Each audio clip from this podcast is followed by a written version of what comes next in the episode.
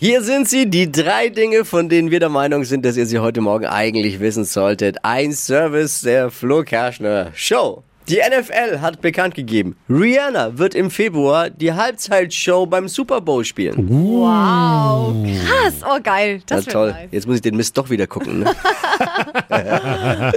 muss ich sehen, hoffentlich haben wir an dem Abend auch Strom. Oh.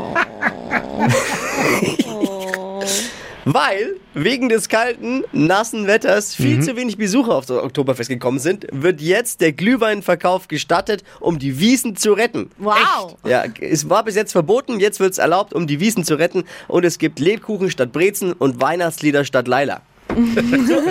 Zur Oktoberfest-Halbzeit waren rund drei Millionen Besucher auf der Wiesen. Das ist sehr wenig. Ungefähr so oft wurde übrigens auch Leila gespielt an dem.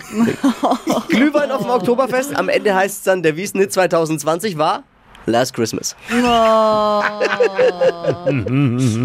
Jetzt mich gleich. Nicht ganz so lustig, bei den Parlamentswahlen in Italien hat gestern das rechte Lager um Giorgia Meloni gewonnen. Dazu gehören auch die Koalitionspartner Salvini und Berlusconi. Damit wissen wir jetzt, der italienische Stiefel ist kein linker Stiefel auf jeden Fall. Ne? In Italien haben aber ja die Ministerpräsidenten zum Glück traditionell recht kurze Amtszeiten. Das stimmt.